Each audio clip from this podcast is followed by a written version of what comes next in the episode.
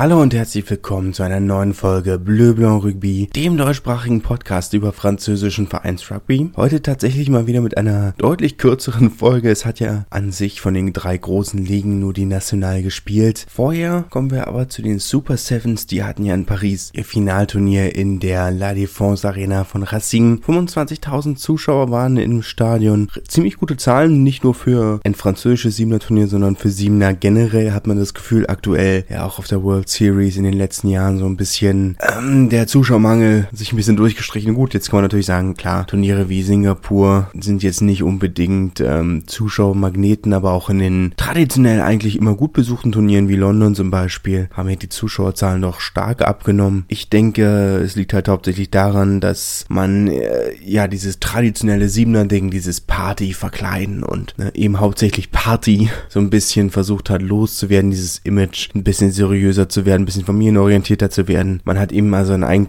eigentlich sein altes Publikum ein bisschen verschreckt, aber das Neue nicht wirklich angezogen. Und es hat in Paris jetzt sehr, äh, ziemlich gut geklappt. Es war wirklich komplett auf Party ausgelegt. Ging nachmittags erst los und dann abends direkt in die Disco über mit Konzert, mit DJ, mit viel Programm, viel Rahmenprogramm, was ja bei Racing sowieso oft der Fall ist, mit der Bodega direkt auf dem Platz unten. Das ist ja genau deren Ding, immer direkt äh, diese Party mit dabei zu haben. Und das hat super funktioniert, vor allem nachdem die drei Turniere vor Saisonbeginn nur mäßig besucht waren, ist das jetzt doch ziemlich überraschend gut gelaufen. Vor allem nachdem jetzt das äh, World Series Turnier aus Paris nach Toulouse verlegt wurde, ist das sicherlich eine Sache, die man im Hinterkopf behalten sollte, was funktioniert und was nicht. Das Turnier selbst war ja, waren jetzt die, die beiden Turniersieger waren ja tatsächlich nur zwei Mannschaften, die reguläre äh, Saisonturniere gewonnen haben. In Anführungszeichen reguläre Saisonturniere 1 zu 3 Events und ähm, dann die nächsten sechs bestplatzierten Mannschaften in der Gesamtwertung.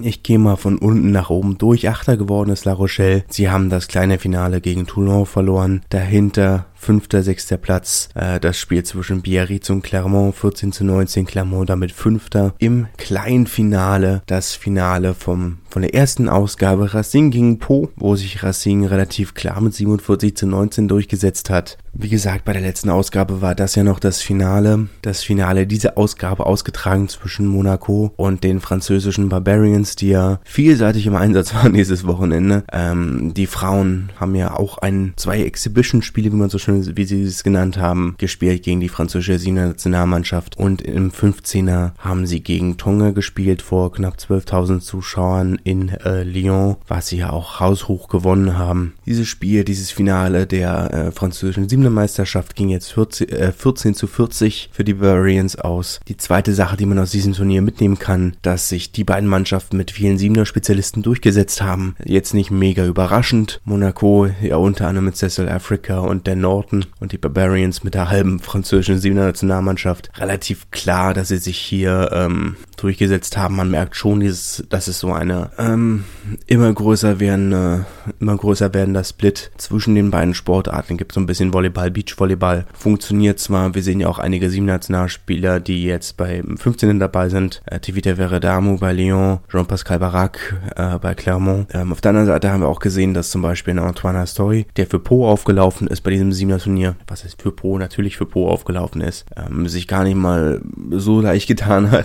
Aber ja, die beiden Mannschaften mit vielen sieben Nationalspielern haben sich äh, klar durchgesetzt und die beiden und die Top 14 Mannschaften doch mit relativem Abstand dahinter. War ja nicht mal so knapp, muss man halt auch in Fairness sagen. Waren schon teilweise sehr, ein, sehr eindeutige Ergebnisse dazwischen. Es ging auch direkt los mit dem Knockout-Format, war ja gar keine Gruppenphase in irgendeiner Form. An sich aber eine sehr gelungene Angelegenheit. Kommen wir zur National. Wie gesagt, die einzige Liga, die dieses Wochenende wirklich aktiv war. Die Frauen spielen erst am 5. Dezember wieder. Top 14 äh, hatten noch ein Wochenende Pause die Pro D2 fängt jetzt dieses Wochenende wieder an. Hat ja nur dieses eine Wochenende pausiert. Und es gab einige überraschende Ergebnisse. Blagnac gegen Albi gehört nicht dazu. 6 zu 14 ist das Spiel ausgegangen. Ähm, keine dolle Partie, eine sehr maue Angelegenheit. Mit dem erwarteten Ergebnis Albi hat sich durchgesetzt. Man hat vielleicht etwas, einen etwas höheren Sieg erwartet. Zumal Albi dachte man ja, Revanchard, ein bisschen ähm, angeschlagen nach der herben Heimplatte Pleite gegen Valence Romans letzte Woche, dass sie da ein bisschen, ein bisschen mehr Druck haben, sich mehr beweisen möchten, aber ich schätze, äh, das ist ein Ergebnis, mit dem sie dann letzten Endes trotzdem leben können. DAX hat 21 zu 12 gegen Dijon gewonnen, auch hier keine Überraschung, das erwartete Ergebnis, auch in der Höhe vertretbar. Dijon sind ziemlich abgerutscht, nachdem sie Anfang der Saison ähm, ja relativ weit vorne mit dabei waren, sind sie jetzt auf den ersten Nicht-Abstiegsplatz runtergerutscht auf Platz 12, punktgleich mit den äh, mit die äh, Cognac Saint-Jean d'Angely auf dem 13. Platz und nur zwei Punkte vor Bourgoin. Also da muss dann jetzt wirklich kommen von einer Mannschaft, der man eigentlich oder der die ich zumindest als eine der Überraschungsteams der Saison gesehen hätte, was sie ja am Anfang bis jetzt eigentlich auch relativ klar gezeigt haben. Aber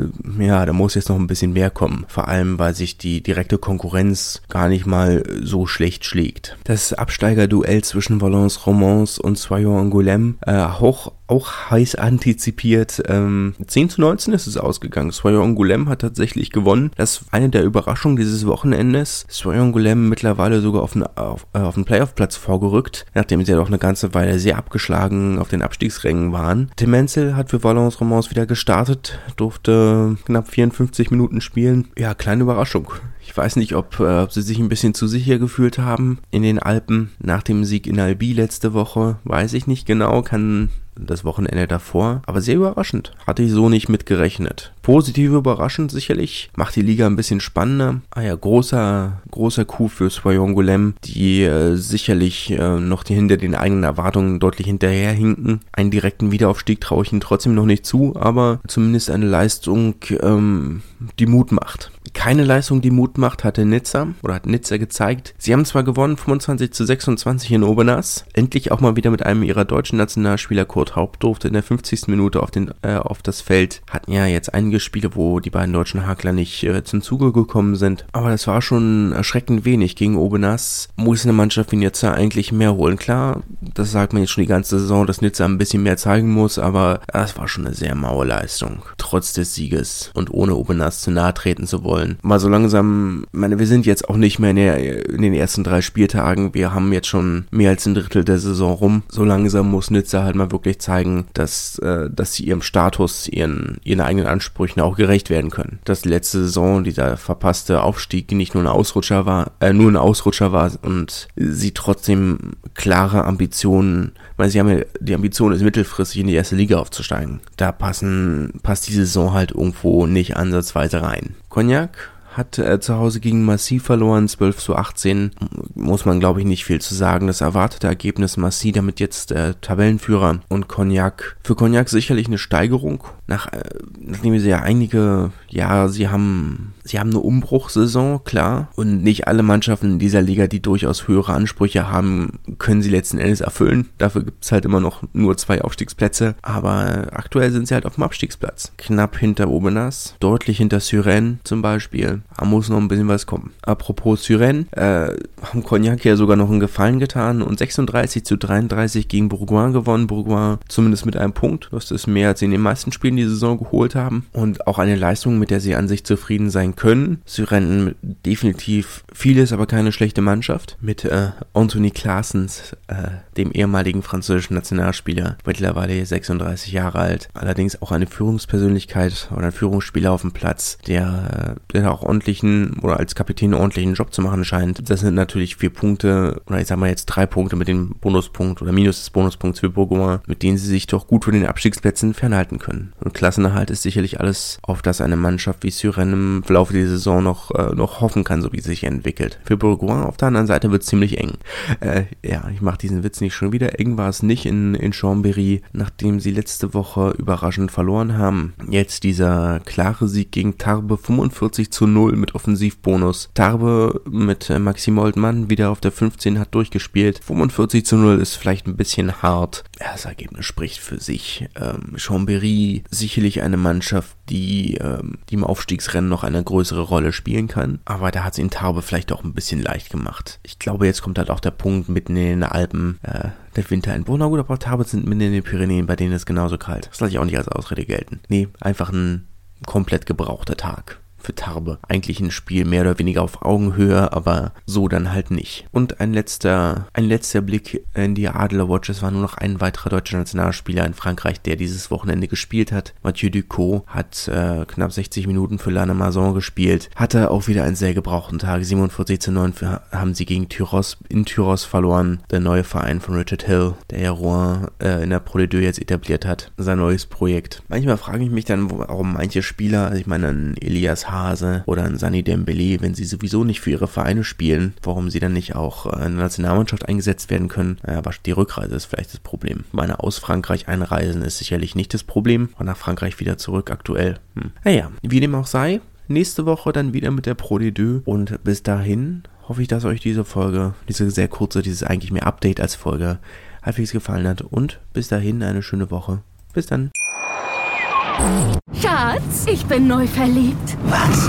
Da drüben. Das ist er. Aber das ist ein Auto. Ja, eben. Mit ihm habe ich alles richtig gemacht. Wunschauto einfach kaufen, verkaufen oder leasen. Bei Autoscout24. Alles richtig gemacht. Wie baut man eine harmonische Beziehung zu seinem Hund auf? Puh, gar nicht so leicht. Und deshalb frage ich nach, wie es anderen Hundeeltern gelingt, beziehungsweise wie die daran arbeiten. Bei Iswas Dog reden wir dann drüber. Alle 14 Tage neu mit mir, Malte Asmus und unserer Expertin für eine harmonische Mensch-Hund-Beziehung, Melanie Lippisch. Iswas Dog mit Malte Asmus. Überall, wo es Podcasts gibt.